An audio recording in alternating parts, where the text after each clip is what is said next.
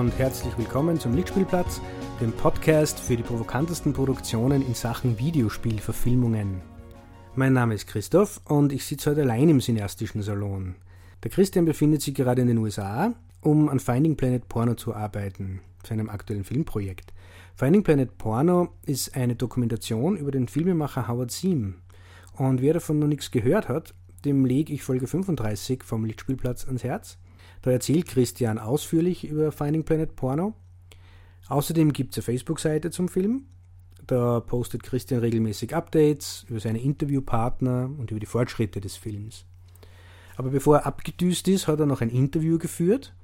Und dieses Gespräch haben wir jetzt für euch als Spezialfolge.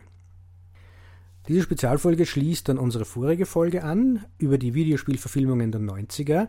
Äh, wer die noch nicht kennt, dem lege ich jetzt ans Herz Folge 38 vom Lichtspielplatz mit dem Titel Klempner Katzen und Krawall.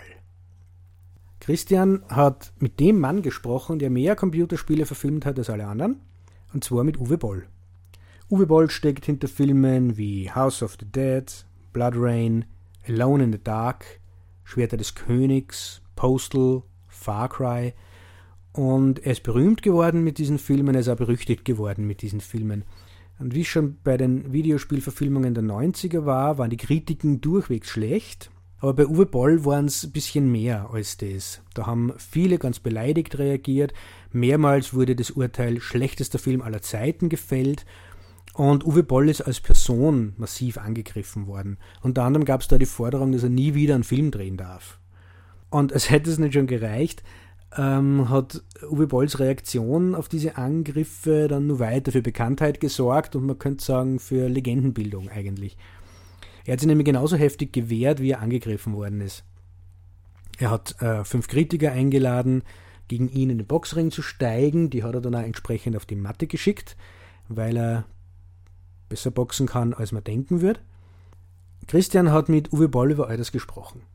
Über seine Filme, äh, seine Ideen dazu, warum einiges nicht so gelaufen ist, wie es sollte, über die Kritiken und über seine Reaktionen darauf.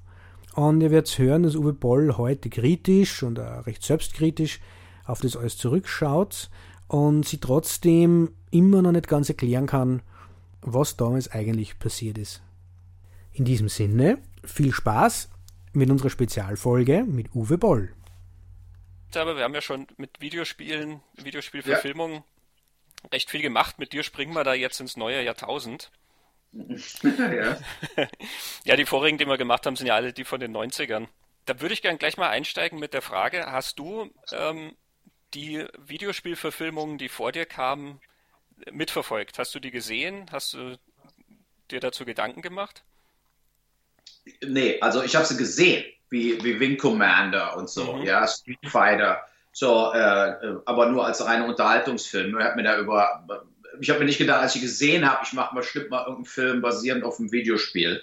Mhm. Äh, das äh, kam ja im Prinzip äh, in meinem Fall wie durch Zufall. Also mit, mit House of the Dead kam ja an mich, wurde dran getragen, eben als äh, komplettes Paket. Mhm. Die Rechte waren da, das Drehbuch war da, äh, und so weiter. Und das war dann die Frage, können wir das finanzieren, können wir den Film machen? Ähm, also es kam jetzt nicht, also es kam bei mir auch nicht irgendwie so eine Motivation nach dem Motto, ich will Videospiele Spiele verfilmen. Mhm. Es war überhaupt nicht äh, in mir drin. Also meine Filmografie, ähm, ich habe äh, sehr, sehr viele Filme gesehen und bin aber eher mit dem öffentlich-rechtlichen Fernsehen auch aufgewachsen, ja, und mit dem dementsprechenden Klassiker. Mhm. West, John Ford, William Wyler, Orson Welles, Stanley Kubrick. Das waren meine Re Regie-Heroes, äh, äh, wo ich aufgewachsen bin. Und dementsprechend hatte ich da jetzt nicht unbedingt sagen wir mal, eine Motivation, Videospiele zu verfilmen von, dem, äh, von der Filmkultur in meinem Background. Mhm. Im Endeffekt, ja. Ja, du hattest ja auch eine ganze Menge Filme davor schon gemacht. Ich glaube, House of the Dead war dein Achter, wenn ich das richtig zähle. Ja. Ähm, und er passt ja dann auch ein bisschen in die Reihe, dass du Blackwoods gemacht hast und äh, Sanctimony und dann House of the Dead, alle so in dieser ähm, ähm, düsteren Genre-Ecke. Ja, also ich hatte schon immer ein Fable für, für Genre und eben auch für härtere Filme. Also für, äh, ich hatte nie ein großes Problem, also auch Gewalt. Also ich habe natürlich was, was ich Freitag der 13., diese ganzen Halloween, als diese ganzen, diese Horrorwelle kam, eigentlich in den 70er, 80ern, äh, die erste äh, auch Slasher-Welle und so weiter und dann eben die Georgia Romero Zombie-Filme. Äh, die waren natürlich auch für mich sehr influential, ja, so, also da habe ich mich schon sehr mit auseinandergesetzt. Und es war natürlich auch so die Zeit, wo man selber 15, 16 war. Und dann war es immer der Trick, wie komme ich in Filme rein, die ab 18 sind. Mhm. Ne? Und äh, ja, oder ich hatte meinen Schülerausweis gefälscht. Da habe ich dann aus der 5 1965 habe ich eine 3 gemacht. dann war ich zwei Jahre älter, aber man konnte es eben nicht wirklich identifizieren. Ja, so und äh, so dadurch konnte ich dann immer eben äh, auch in Filme wie Muttertag, Man Eater und so. Ich habe schon diese ganzen Horror-Dinge alle geguckt ähm, und äh, fand das auch ähm, ja einfach so äh, Kino Kino der Extreme. Ne, das, das hat sich auch irgendwo nicht geändert. Also nicht, dass ich jetzt Interesse habe, sowas wie Man-Eater zu drehen. Also ich habe ja dann eher so auch politische Sachen gemacht, Thriller und so, aber bei mir muss es immer irgendwo um alles gehen bei so einem Film. Also vor allen Dingen ums eigene Leben. Also äh, äh und ich, ich habe nicht Grund, weil ich hatte letztens so eine Diskussion mit meiner Frau im Hinblick auf, wenn man nur negative Sachen guckt, wird man auch negativ. Mhm. Also so also nach dem Motto, wieso gucke ich nie irgendwelche Sachen auch im Fernsehen oder so Netflix oder Amazon und so, wo man jetzt eben streamt. Ne? Wieso gucke ich, was weiß ich, The Irishman, aber mich interessiert eben ein Scheißdreck, irgendeine blöde Komödie, mhm. äh, äh, ne, also irgendeine Romantic Comedy oder so, da habe ich eben überhaupt keinen Bock auf so ein Zeug. Und, äh, und sie meint eben, weil ich eben nur solche Sachen, mehr so gewalttätige Filme gucke oder auch Dokus über Mord und Totschlag und so weiter, ja, Mafia-Morde etc., bin ich natürlich auch eher, eher äh, äh, negativ. Ja? So, also äh, über die, wenn man jetzt, was weiß ich, äh, über Politik redet oder über die Zukunft der Welt und so, und sie meinte eben, dass das insgesamt einen negativen Einfluss hat auf jemanden. Mhm. Äh, ist ja auch nicht unbedingt von der Hand zu weisen, aber ändert nichts an meiner äh, Interessenslage. Mhm. Es wird jetzt nicht mehr, es, es, wird jetzt nicht auf einmal nur noch in Bambi gehen, äh, weil ich, äh, weil, äh, also weil ich irgendwie versuche, meine, meine Gefühlslage positiv aufzubessern, sondern das sind einfach, ich gehe in die Sachen rein, die ich gut finde, die mich interessieren. Und äh, das ist dann eben, ich bin eher interessiert an der Neuverfilmung von The Shining als äh, mhm. an äh, äh, was weiß ich, äh, Avengers. Mhm. Ne? Ja. Es ist witzig, dass du Man-Eater nennst, weil ich habe ein paar Mal tatsächlich an Joe D'Amato gedacht. Ähm, ja. Ähm, ja, aus, aus zweierlei Gründen, weil Joe D'Amato auch ähm, ja oft mit ähm, sehr eingeschränkten Mitteln Sachen machen musste, so wie du ja auch einige Filme hast, die, ähm, sage ich mal, unter sehr widrigen Umständen entstanden sind. Ja. Und weil Joe D'Amato ja auch sehr gern Knöpfe gedrückt hat bei den Leuten, ne? Ja, im, im, im, also so sozusagen eben auch mal Leute gereizt hat. Genau, also eben Man-Eater, der schrecklichste Film, den sie je sehen werden. Der, wo ja. äh, äh einer, einer Frau der Fötus aus dem Leib gerissen wird. Ne? Weiß, und gegessen wird. Das war so der, der, was dann damals eben rumging. Die, äh, wenn man es jetzt nochmal sieht, merkt man natürlich die doch, sagen wir mal, bescheidene Tricktechnik dabei. Ja, so. Aber damals hat man wirklich Angst gehabt. Da war es natürlich auch so eine Sache, äh, wie eine Mutprobe, in solche Filme reinzugehen. Mhm. Ja, so, ach du Scheiße. Ja, so, also so, äh, man hat ja noch wirklich äh, ähm, emotional auch ganz anders drin gehangen, wie jetzt irgendwie 30 Jahre später. Mhm. Sie, ich sehe jetzt viele Sachen mehr so analytisch, ne? So, aber damals war das schon auch emotional, hat, hat, hat schon was ausgelöst. Ne? Also Filme wie, äh, klar, so Rosemaries Baby, wenn die Gondeln Trauer tragen, Shining, der Original und so, die sind schon nicht spurlos an einem vorbeigegangen. Da hat man schon so einige Albträume noch mit nach Hause genommen bei, mhm. bei solchen. Ja. Hast du denn, wo du dann House of the Dead vorbereitet hast, ähm, hast du das Spiel dann gespielt? Hast du dich dann damit beschäftigt, wie das aufgebaut ist? Ja, wir sind in die Arcades hier gegangen, die stehen ja überall. Da gibt es ja immer noch House of the. Dead überall. Die großen Kisten und haben da geschossen und so. Das Drehbuch war ja auch schon fertig von Mindfire Mark Altman. Und äh, ich habe dann auch gesagt, was hat denn das Spiel eigentlich jetzt mit dem Game zu tun? Ne, und dann meinte ja gut, in dem Game, äh, es spielt auf einer Insel Also die damalige Variante auf einer Insel, da gibt es einen verrückten Doktor, da gibt es und so weiter, so ein bisschen die, wie die Insel des Dr. Moreau kam mir das so ein bisschen vor. Ähm, und, ähm, aber es war natürlich ein total campy Film. Mhm. Das war die Idee nach dem Motto, äh, man hat sowas wie Freitag der 13. oder äh, wie war damals der andere, der damals aufkam, äh, I Know What You Did Last Summer. Mhm. Aber das waren ja auch so eher so campy Sachen, die waren dann auch schon lustig stellenweise. Mhm. Ne, während so der erste Halloween, Freitag der 13. war natürlich überhaupt nicht lustig, aber dann hinterher kam eben mehr so dieses campy, äh, äh, wer überlebt die Nacht äh, Ding. und ähm, das so ähnlich war ja auch House of the Dead gestrickt. Mhm. Ja, also äh, bei mir war es dann so, ich wollte so viele wie mögliche technische Gimmicks einbauen. Wir haben ja dieses Matrix-Setup, wir haben ja sehr viel auch Computereffekte äh, benutzt, aber auch viel tatsächlich Make-up hatten diesen einen Typ ohne Beine, dann haben wir dem die Plastikbeine drin gemacht, die Beine abgehackt, also, also auch viel Gore. Ähm, und ich ähm, tatsächlich auch eher, sagen wir mal, äh, nicht unbedingt der geeky äh, äh, bin und für mich war es eher platt. Also ich fand die ganze Zeit das Drehbuch platt. Ich fand auch die Schauspieler platt, alles platt. Klar, ich wurde am Schluss für alles geblamed nach dem Motto, es war ja dein Film, du hättest ja auch ganz anders machen können. Stimmt ja auch. Äh, aber das war auch das Skript, was eben von Sega abgenickt wurde. Ne? Mhm. Wo, auf das Skript haben die dem die Rechte verkauft. Ähm, und die Sega äh, Developer, die kamen ja aus Tokio dann wirklich angeflogen, sind ja auch so als Zombies mit dem Film drin und so weiter. Ähm, also von daher war da nicht so viele Möglichkeiten, jetzt einen komplett anderen Film zu machen. Aber ich habe dann ja ziemlich Gas gegeben mit diesen Action-Sequenzen und habe die sehr viel mehr ausgebaut, als es im Skript war. Mhm. Da ja auch fünf Tage im Prinzip, wo dann nur noch auf dem, auf dem Daily Call Sheet äh, stand, the, the Chaos Continues. weil sozusagen mein, mein First AD aufgegeben hat bei mir. Ja. Und ich, ich habe dann auch gesagt, äh, äh, ich so, nein, nein, wir müssen hier noch weiter drehen. Ich brauche noch mehr Explosionen, noch mehr äh, Munition, noch mehr Waffen, noch mehr Zombies äh, und so weiter. Und ähm, das, das war geplant, glaube ich, drei Tage zu drehen, diese Schlacht vor dem Haus, vor dem mhm. House of the Dead. Und mit der, mit der Explosion und so, und hat dann sechs Tage haben wir es gedreht.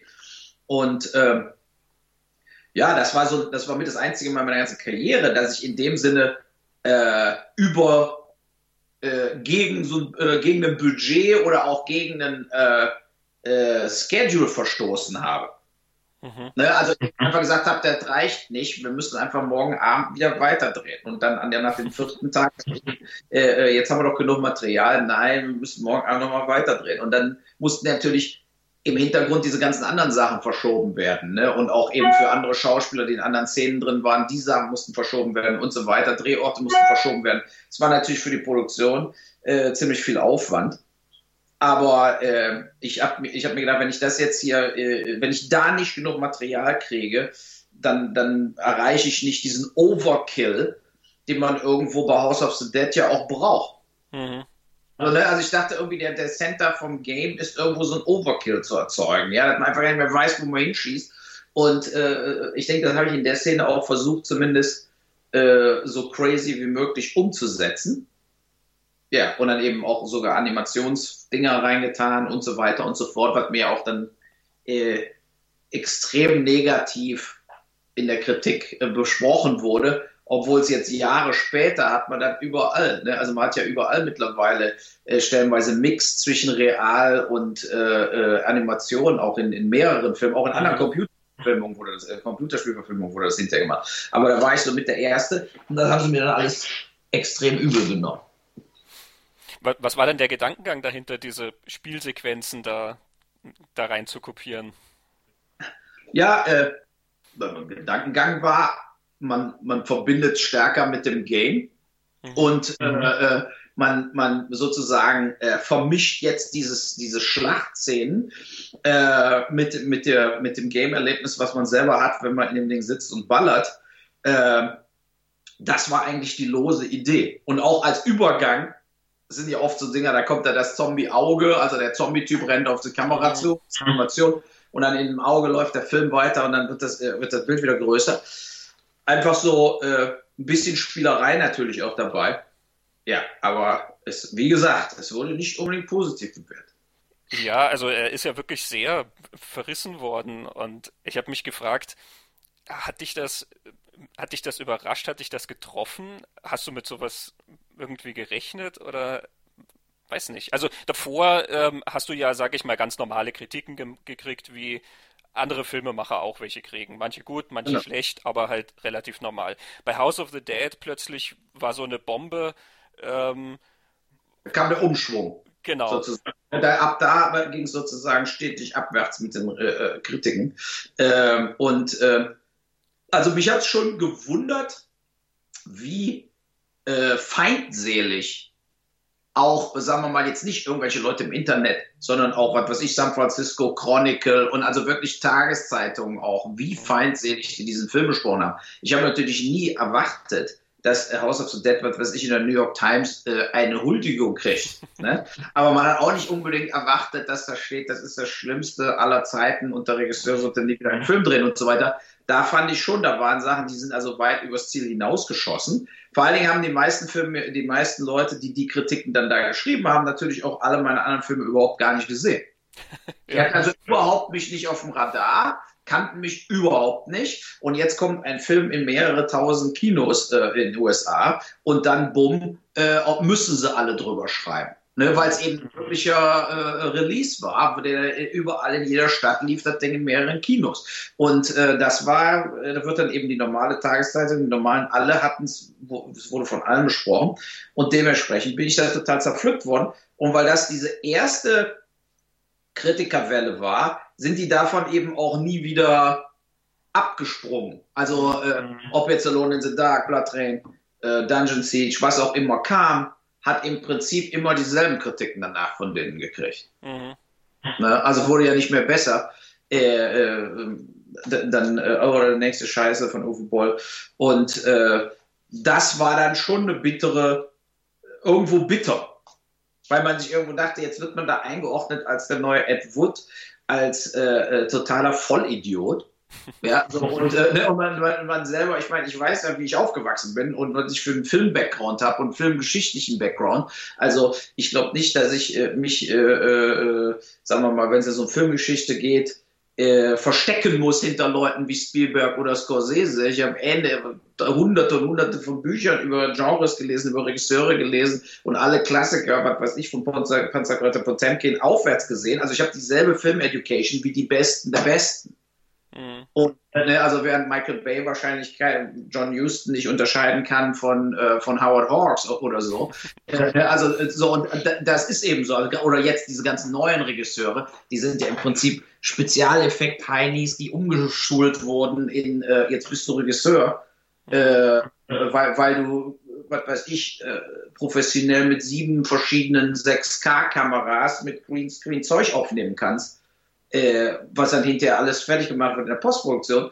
Äh, da ist eine ganz andere, die Regisseure heute, glaube ich, haben einen ganz anderen Background. Auch bei denen fing, was weiß ich, Filmhistorie bei E.T. an oder Star Wars 1. Äh, die sind da nie mehr weiter zurückgegangen. Und da fühlte ich mich natürlich beleidigt. Mhm.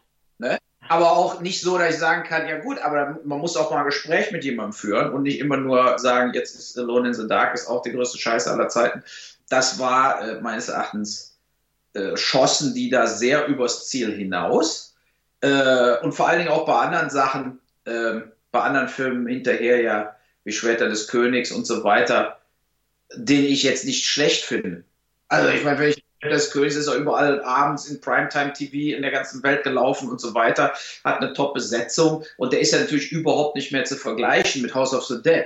Mhm trotzdem dieselben schlechten Kritiken gekriegt. Ja, also, also das ist eine Sache, wo man sagt, Freunde, habt ihr nicht mal der Goldene Kompass gelesen, äh, geguckt? Oder es gibt da andere Filme, die wirklich beschissen waren, äh, wo, ich, wo ich denke, Schwerter des Königs ist besser. Aber alle haben ihn dann mit zum Beispiel äh, Herr der Ringe verglichen, haben gesagt, Herr der Ringe war ja viel besser als Schwerter des Königs. Ja, war er auch. Hm. Ja, aber ich meine, du musst ja auch nicht, äh, wenn du ein Drama drehst, äh, äh, dich mit Citizen Kane vergleichen. Es gibt ja genug andere Filme, mit denen man sich mal vergleichen kann, die aber nicht besser waren. Es gibt auch genug andere so Creature-Filme und so weiter, die äh, ähnlich waren oder auch nicht besser wie Alone in the Dark.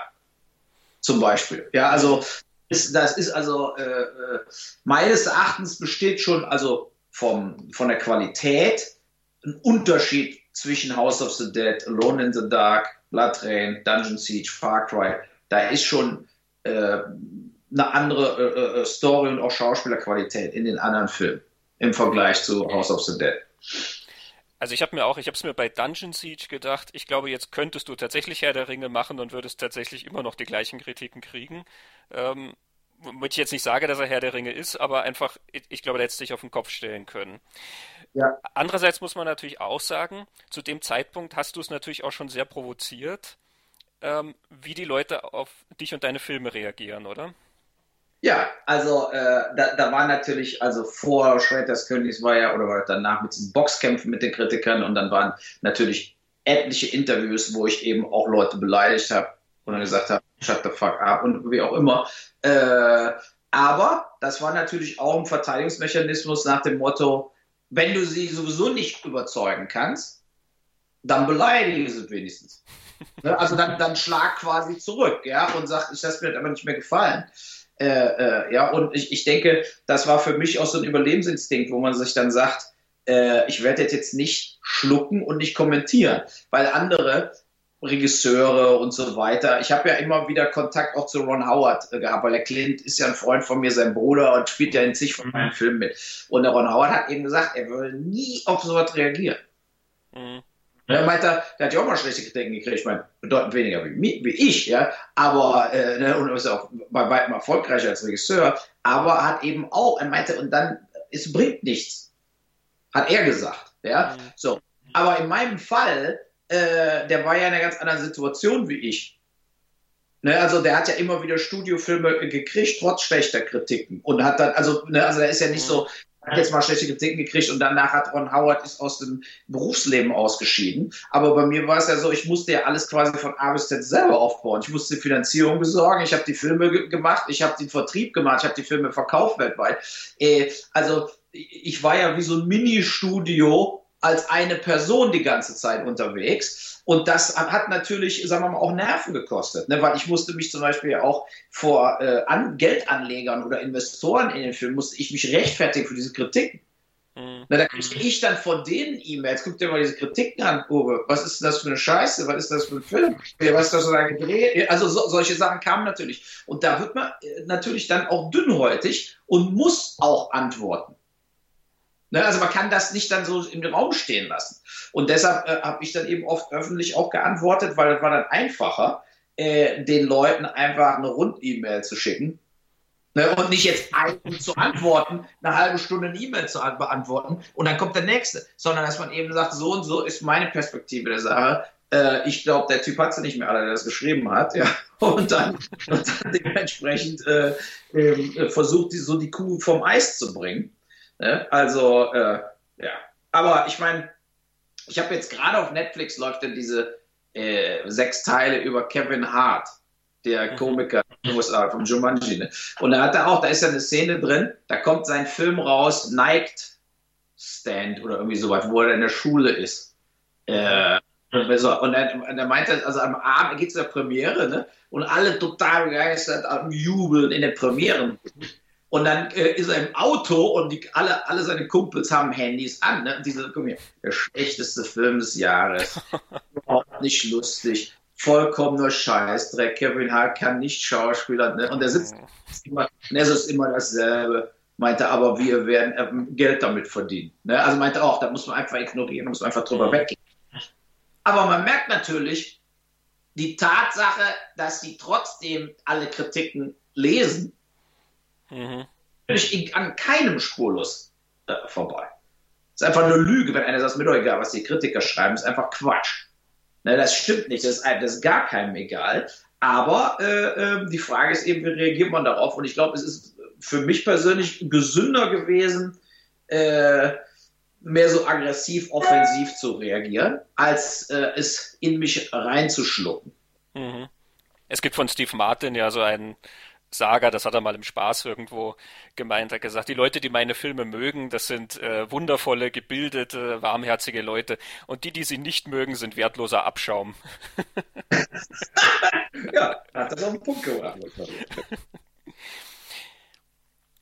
Ähm, bei, bei House of the Dead war das ja noch so, also das kam ja so ein bisschen, ja, wie gesagt, irgendwie, also da konnten sich die Leute ja noch nicht so an deiner Person reiben. Ähm, ja. Wieso glaubst du, dass der Film so, dass, dass der so eine vehemente Reaktion hervorgerufen hat? Ja, ich weiß es auch nicht.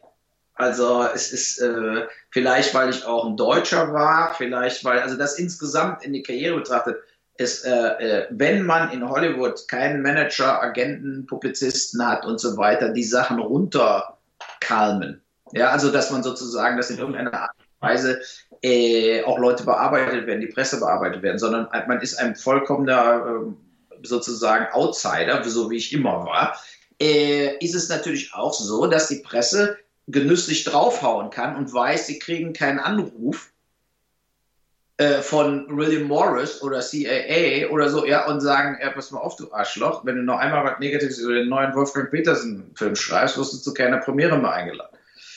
Ne, also das, das haben ja andere Regisseure, äh, handeln das ja gar nicht selber. Ja, so, und da wird dann eben auch gefiltert, mit wem die reden, gefiltert, was, so, und das war ja bei mir nie der Fall. Ich habe mit allen geredet, allen Interviews gegeben, all, also so, äh, und das, das war natürlich in dem Sinne extrem zu meinem Nachteil im Nachhinein. Mhm.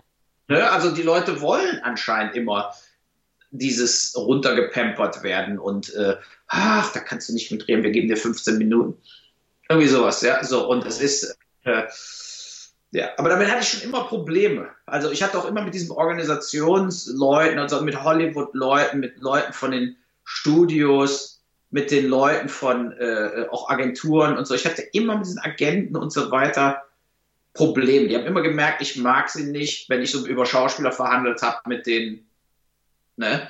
Und äh, haben immer gemerkt irgendwo, dass ich nicht so einfach bin, ähm, auch so einzuschüchtern und so weiter. Und ich glaube, das war einer der Gründe auch, wieso ich auch nie, da war mal eine Agentur Paradigm, die wollten mich repräsentieren, da habe ich die getroffen, da waren sie erst total happy. Dann haben sie mir irgendwie innerhalb von zwei Wochen, haben sie mir 20 Skripts geschickt. Und dann äh, eine Woche später riefen sie mich an, ob ich, weil, ob ich jetzt mal alle gelesen hätte. Und ich so, äh, Warum? Ich, ich habe da, da war natürlich auch noch zur Zeit, wo ich, was weiß ich, immer zwei, drei Filme im Jahr gedreht. Also ich war ja total beschäftigt. Ich, ich, äh, ich lese doch nicht 20 Scripts. Ich, ihr müsst mir dabei schicken. Ist das finanziert oder soll ich das finanzieren? Ist das, also so, also meine ich, ich äh, habe ich keine Zeit für. Wenn man sich in Ruhe hinsetzt und liest ein 110 Seiten Skript, ist der halbe Tag weg. Mhm. So, und meine ich, wie soll ich das denn machen?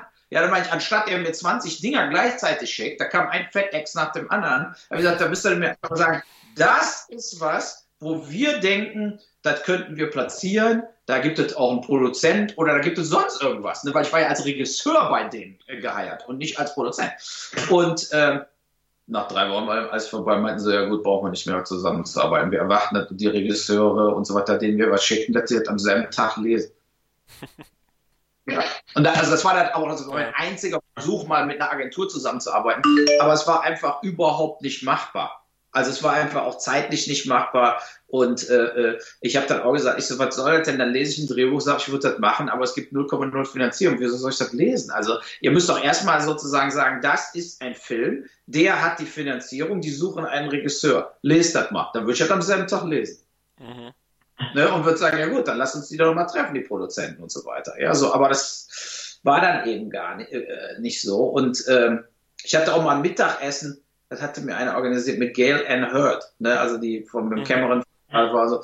So haben wir da schön zum Mittag gegessen und die hatte dann irgendwann, weiß ich nicht, so, war so weit nach Terminator 2 war schon äh, erledigt und so weiter. Und da ging es auch gar nicht mehr um Terminator, ging um irgendwas. Und äh, ja, die war nett und so weiter, aber da war dann auch, da kam keinerlei Follow-up. Ne, also ich habe mir dann auch gesagt, ich so, ja, ich bin jetzt hier von Vancouver nach LA geflogen für das Mittagessen hm. und meine ich, ich dachte, es geht um irgendein konkretes Projekt. Die so, nö, wir müssen schon mal so kennenlernen und so. Und ich so, ja, äh, wunderbar. Ne? Aber, dann auch, aber die hat dann wahrscheinlich auch wahrscheinlich habe ich nicht den Respekt gezeigt oder ich habe nicht dieses, ich war nett, also war jetzt nicht so, ich da äh, habe ich gesagt, finde ich super, dass ich mal mit Galen Hurt hier Mittag esse. Also ich war da nie un unpolite oder so, aber vielleicht haben die alle irgendwo gedacht, der ist eben eher ein Einzelgänger, also mhm. Also, der ist, der ist, nicht so der, der, der Teamplayer. Und äh, ähm, das ist vielleicht auch einer der Gründe, wieso ich nie wirklich von anderen Leuten und anderen Produktionsfirmen als Regisseur geheiert wurde. Ne? Ich habe da war eine ganz interessante so Nebensding, die, die Directors Guild hier in Kanada, die hatte so ein Seminar, war das einzige Seminar, wo ich jemals hingegangen bin von der Directors Guild. Und zwar war das mit Kirsten, Carol Kirschner, die war bei ähm, beim Spielberg äh, für Produktion und so mit zuständig und auch für wer wird, wer macht was, also Casting und so weiter. Die war bei CBS und bei Emblem Entertainment, bei den Spielbergs Firma. Und äh, nach dem Seminar sind wir dann in mein Restaurant noch gegangen. Also habe ich sie eingeladen, meinte ich, da kann man mal in Ruhe noch reden. Und dann meinte die auch, diese, du wirst von niemandem geheiert werden. Also die meinte, diese ganzen anderen Regisseure, da sind alles junge kanadische Regisseure, meinte, die kennt kein Mensch, aber die sind berechenbar. Und die sagte, bei mhm. googeln dich und dann geht's los. Du hast A, Riesenfilme gemacht. Mit Oscar-Preisträgern. Ja, äh, äh, und, und du hast gleichzeitig aber natürlich riesen auch schlechte Kritiken gekriegt, dann riesen die Klappe aufgerissen, nie Repräsentation gehabt. Ja, sie sagt, das sind alles so rote Flags für die, mhm. dass dass du unberechenbar bist, dass du sozusagen rogue gehst, wenn da was gegen deinen Willen. Und sie meinte, und das ist der Punkt, sie meinte, deine einzige Chance ist, dein eigenes Ding zu machen. Ne? Also du wirst nicht von Vince Gilligan für eine Episode von Breaking Bad geheiert werden. Mhm. Du Vince Gilligan sein.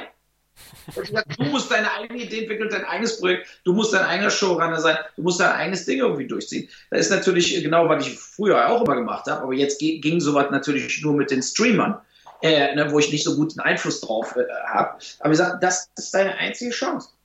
Ich meine, das ist auch, du brauchst auch keinen, Anw keinen Agenten mehr oder Manager. Meine, das ist alles Quatsch. Die besorgen sowieso keine Jobs.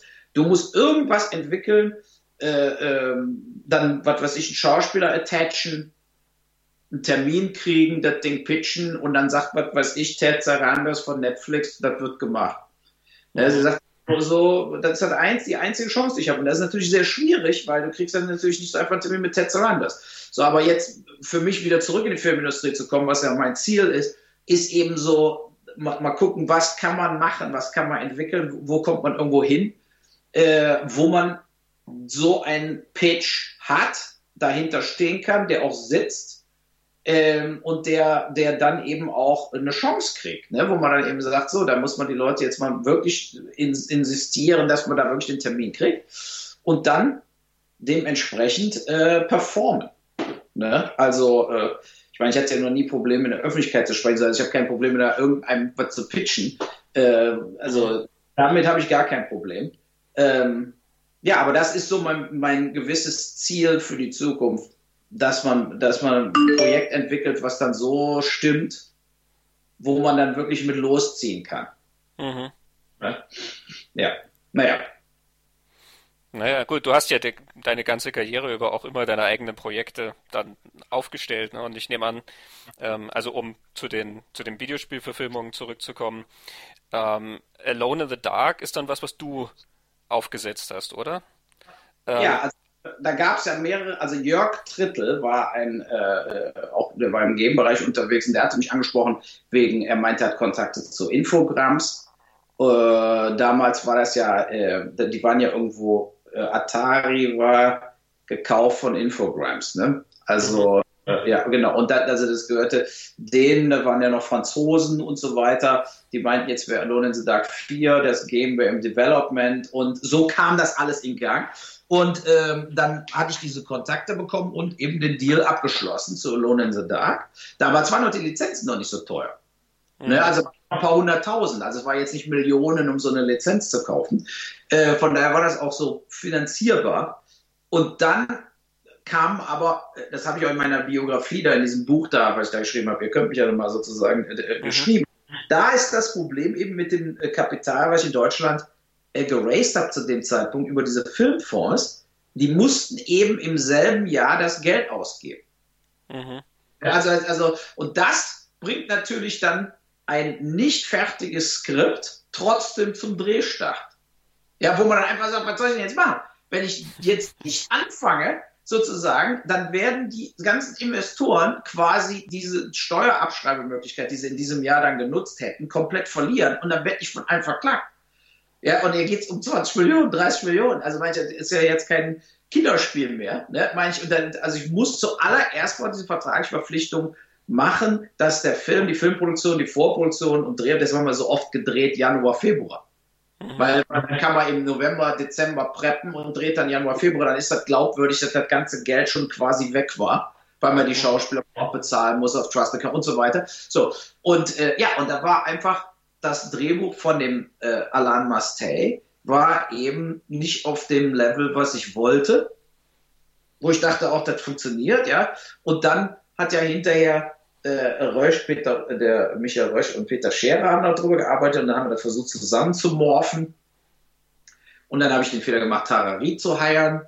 Ja, so, so, sozusagen, ja, da kamen dann mehrere Fehler dazu. Und so ist es, sagen wir mal, äh, ich, wenn ich einen Film, ich habe den letztens sogar noch mal gesehen, der liegt wie im Fernsehen, habe ich mir die Hälfte nochmal angeguckt. Und äh, da, äh, so schlecht ist der gar nicht. Also, äh, da sind viele gute Szenen, auch die Creature ist gut, also ist sauber gemacht und so weiter. Äh, viele Action-Szenen, ich finde auch Slater und Steven Dorf nicht schlecht. Die ganzen anderen mhm. Figuren sind okay. Äh, Tarari zieht es natürlich äh, ein bisschen ins Lächerliche oder runter, die ist eben nicht glaubwürdig.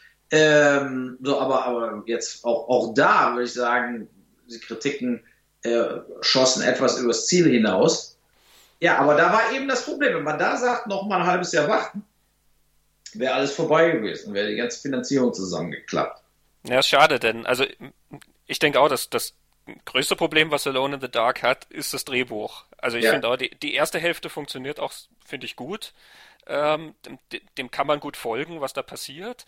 Ja. Ähm, und irgendwann fällt das halt alles so ein bisschen auseinander und es fällt halt immer noch mehr auseinander und dann weiß ich halt irgendwann auch nicht mehr genau, was die da warum machen und genau wird so ein bisschen chaotische Action-Verfolgungsjagd am Schluss, wo geballert wird, bis der Arzt kommt, die ganzen äh, Monster kommen. Aber man muss natürlich auch sagen, damals A New Nightmare, dieses Alone in the Dark Part 4, das wurde in LA entwickelt. Da war ich auch in LA bei den, und da war zum Beispiel Edward Camby auch als Kind, Orphanage und so weiter, das war alles da drin. Und dieses Game wurde komplett gecancelt. Und die haben ja Jahre später ein ganz anderes Game nochmal Alone in the Dark äh, äh, äh gemacht. Aber dieses Game, auch die LA Facility da von Atari, da wurde komplett geschlossen. Und äh, das hat natürlich auch dem Film geschadet.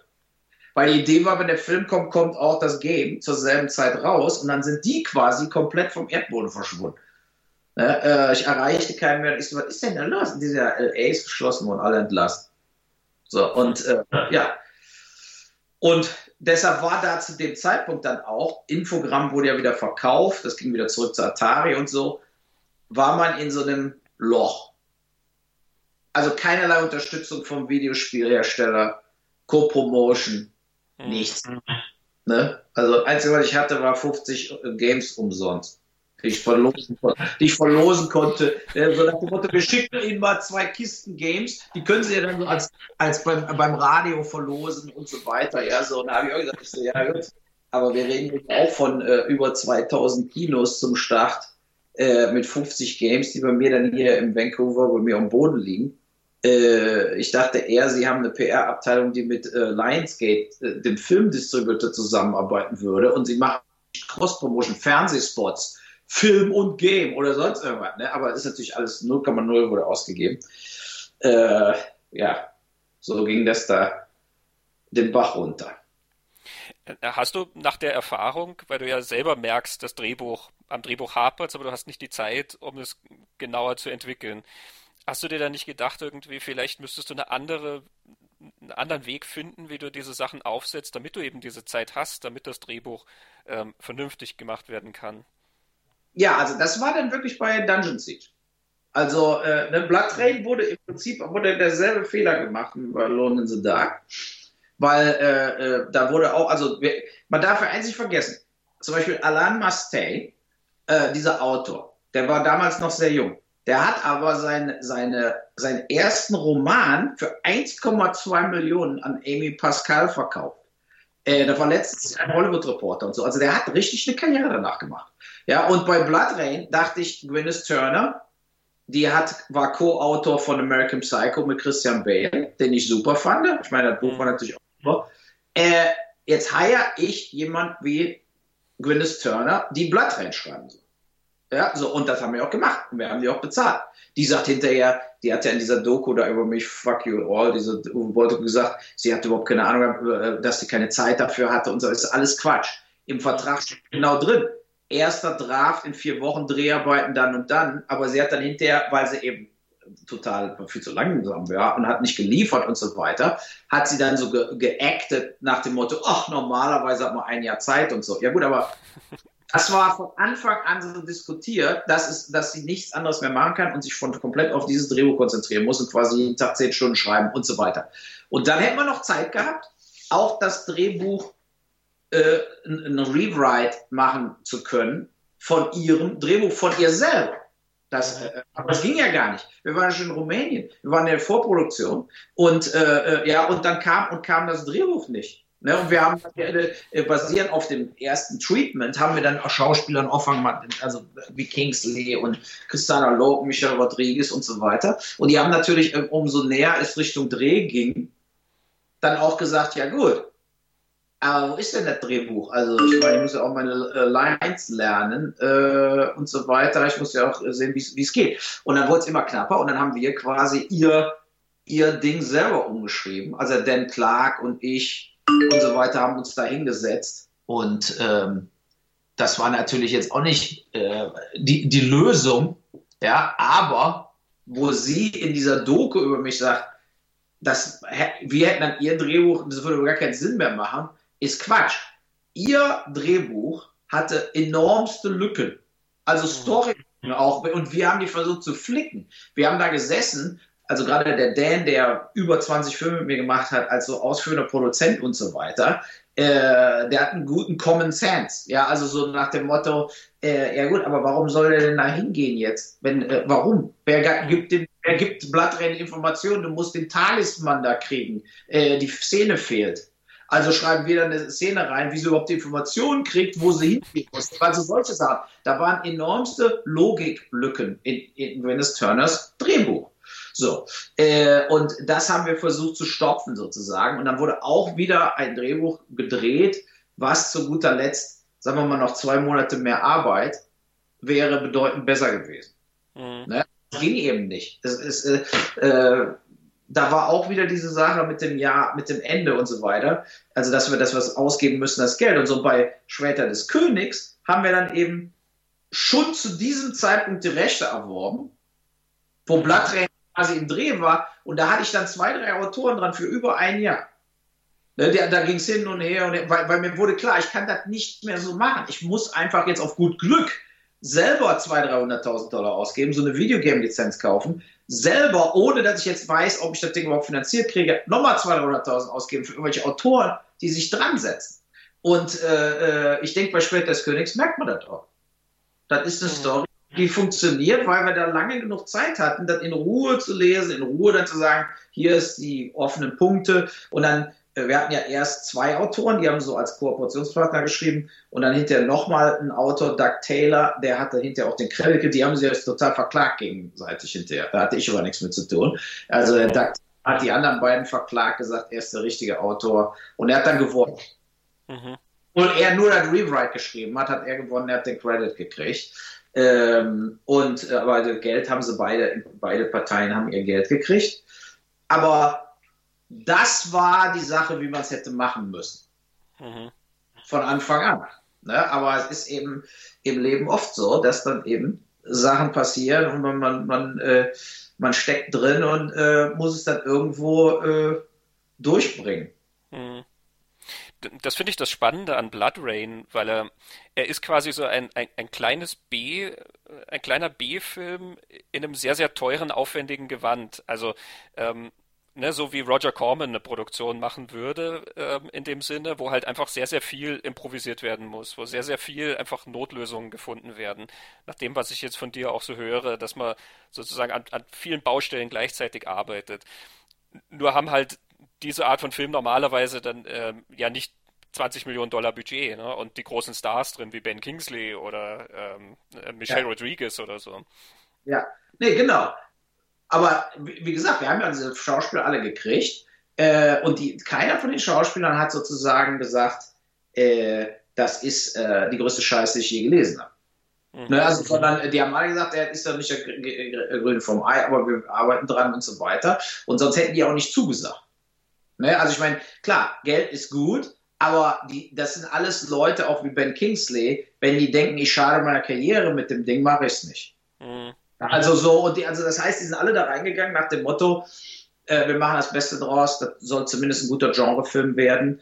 Und äh, ich finde auch ist äh, A, nicht langweilig, B, es ist deshalb auch sehr interessant zu gucken, weil so viele auch Cameos da sind, Meat Love, mhm. Billy Zane und so weiter. Äh, und ich finde, das ist äh, äh, insgesamt sehr unterhaltsam. Und ich wollte es eben auch anders wie bei Underworld und anderen Produktionen gory machen. Mhm. Ne? Ich habe ja nie davor zurückgescheut, wie eben so viele in Hollywood, die machen dann Filme, äh, da sieht der Trailer aus wie es ist Man Eater 2, aber die sind dann PG-13 und man weiß genau, da wird er doch nicht wirklich geliefert, wenn es jetzt um Blut geht oder so. Ja, so und dann, das Problem habe ich ja nie. Ich habe ja, war ja oft in Deutschland mit äh, NC-17, also auch in Deutschland mit keine Jugendfreigabe, äh, mit, mit überhaupt X-rated und so weiter. Also da habe ich immer eigentlich äh, für Gore-Fans habe ich ja immer geliefert. Ich hatte ja Olaf Ittenbach dabei, der ja auch genug äh, Massaker, äh, äh, Pyrotechnik da an den Mann gebracht hat.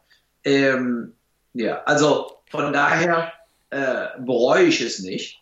Und äh, hinterher bei diesen zweiten Teilen, also oder jetzt bei Blood Rain 2 und 3, bin ich ja immer 100 Jahre vorwärts gegangen mit, mit Wilder Westen, mit Zweiter Weltkrieg und äh, auch wenn, wenn ich glaube, ich sage das auch in meinem Buch, da also die, die, die, die schlimmsten Dreharbeiten waren immer Blood Rain.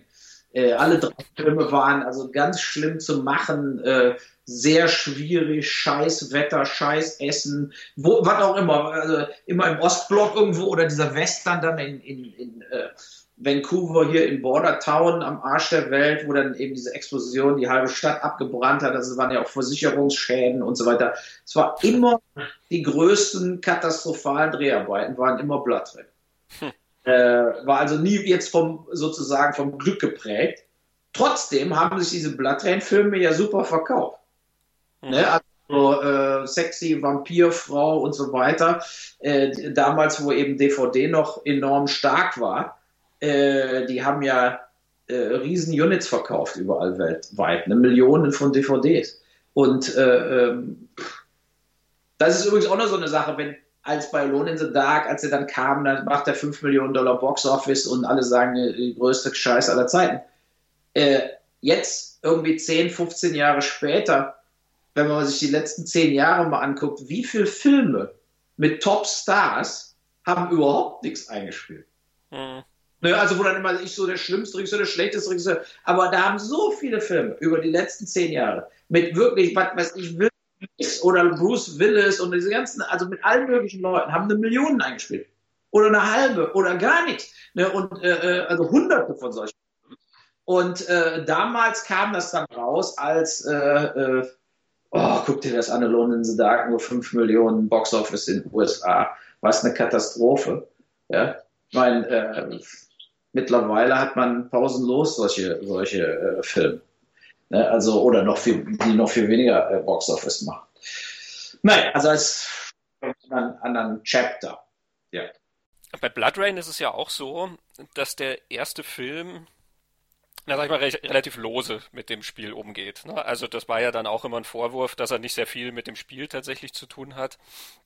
Ähm, tatsächlich hat ja dann der Dritte eigentlich mehr mit zu tun, ja, ähm, ja. weil du dann in diesem Setting vom, vom Dritten Reich bist. Ja, ja, richtig. Aber ich meine, ich fand wichtig bei Blood Rain, man nimmt den Charakter. Das war ja auch im Prinzip, äh, bei House of the Dead hat man ja gar nicht so einen Charakter. Ne, auch bei Dungeon Siege nicht. Äh, aber eben bei Lone the Dark hat man Edward Carnby, der aber eben eher so der Privatdetektiv-Typ ist. Aber Bloodtrain war ja nur wirklich jemand, äh, das ganze Game ist Bloodtrain.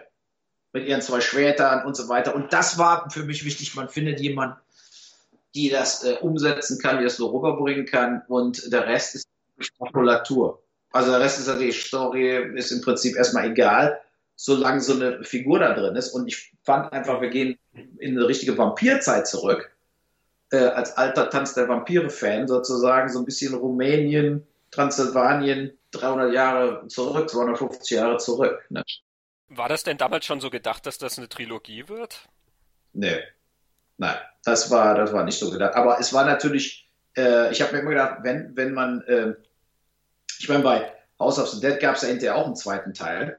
Da war ich aber nicht mehr involviert. Da habe ich nur ein bisschen Geld noch für gekriegt. Und bei Alone in the Dark habe ich ja auch einen zweiten Teil produziert, aber auch nicht selber gemacht, sondern der Michael Rösch und Peter Scherer in äh, Los mhm. Angeles gedreht. Äh, so, und ähm, das Lustige ist ja immer, wenn man dann, wenn ich immer der schlechteste Regisseur der Welt bin, ne, und, und dann hinterher die Leute sagen, House of the Dead 2 war eine absolute Katastrophe, House of the Dead 1 war ja viel besser. Und bei Alone genau dasselbe. Da habe ich dann gesagt, das ist doch komisch, äh, dass so im Nachhinein werden meine Filme immer besser. Ne, also so, äh, weil wenn ich doch immer die schlechtesten Filme aller Zeiten immer machen würde, warum sind denn jetzt die zweiten Teile äh, nicht so erfolgreich oder nicht so, äh, oder, oder hm. verkauft die nicht so gut? Blood Rain 2 und Blood Rain 3 oder Schwerter des Königs 2 und 3 haben sich viel besser verkauft wie House of the Dead 2 oder Alone in the Dark 2. So, das heißt für mich irgendwie was vom kommerziellen Aspekt habe ich selbst bei den Lower Budget immer noch bessere Sachen gemacht äh, als viele andere so Low-Budget-Regisseure es äh, hätten machen können. Ne? Also, äh, na gut, aber das äh, ist ja egal, kann man sich nicht, nicht für im Nachhinein. Ne? So, also, äh, ich, ich glaube, wer, also wann immer dieses Ding kommt mit schlechtester Film und schlechtester Regisseur oder so, das sind Leute, die haben noch nie einen Film von Larry Buchanan oder Bruno Mattei oder irgendeinem von diesen Leuten gesehen, die halt wirklich na, also wo du alles von der Wand blättern siehst und die Unterwasserszenen im Swimmingpool drehen. Nee, genau. Das ist eben auch so eine Sache. Das, das habe ich ja damals auch mal gesagt, als ich so, so aggressiv geantwortet habe. Habe ich auch immer gesagt, Freunde, äh, ich habe damals äh, natürlich auch in Videotheken geliehen und also mein, ich habe hunderte von Filmen gesehen. Die sind so unterirdisch schlecht, dass, also selbst, was weiß ich, also äh, wenn man jetzt sagt, House of the Dead war der schlechteste, meine ich, das ist ein Meisterwerk im Vergleich zu 10.000 anderen Filmen, die auf diesem Planeten gedreht worden sind. Hm.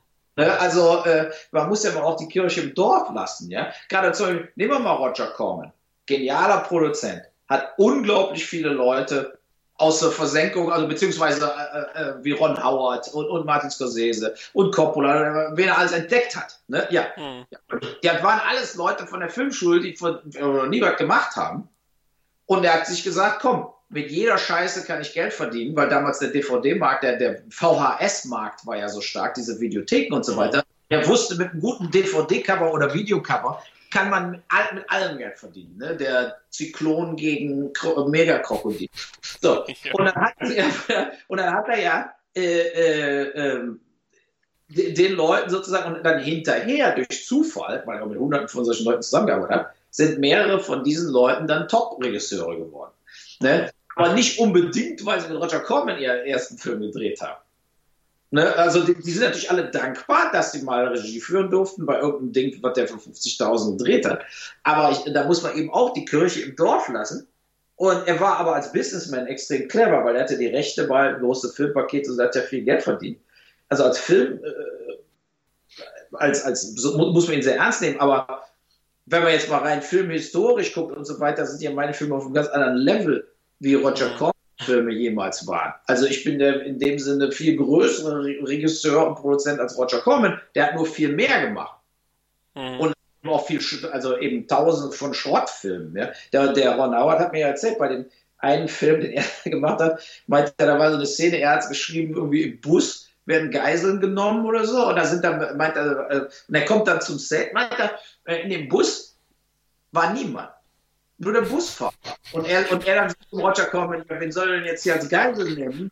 Äh, und er so, wir haben kein Geld für, für äh, Statisten. Ne? Und die ganze Szene war, dass der sich natürlich mit den Geiseln, also Geiseln sind auch sein Schutzschild. Ne? Also, dass er sozusagen mhm. Bus nicht erschossen wird und so weiter. Und weil dann eben überhaupt keiner da war, muss er natürlich den Busfahrer irgendwie als Geisel nehmen. Ja, so. Und der dann natürlich gleichzeitig noch fahren musste. So, aber das war Dreharbeiten mit Roger Corman. Ne? Also so, ich finde das ja geil, weil das so lustig ist irgendwie, aber das ist natürlich dieses typische Hollywood-Producer-Ding. Der mhm. erzählt alles läuft, wie später Canon-Film, der Globus und diese ganzen Produzenten, die immer so den Regisseuren da blau vom Himmel versprechen. Ne? Wir, machen, wir geben 30 Millionen für Werbung aus, 2000 Kinos und du hast 20 Millionen, um Film zu drehen. Und am Schluss ist es 200.000. und dann kommt auch VHS in, äh, bei Blockbuster in der hinteren Reihe raus.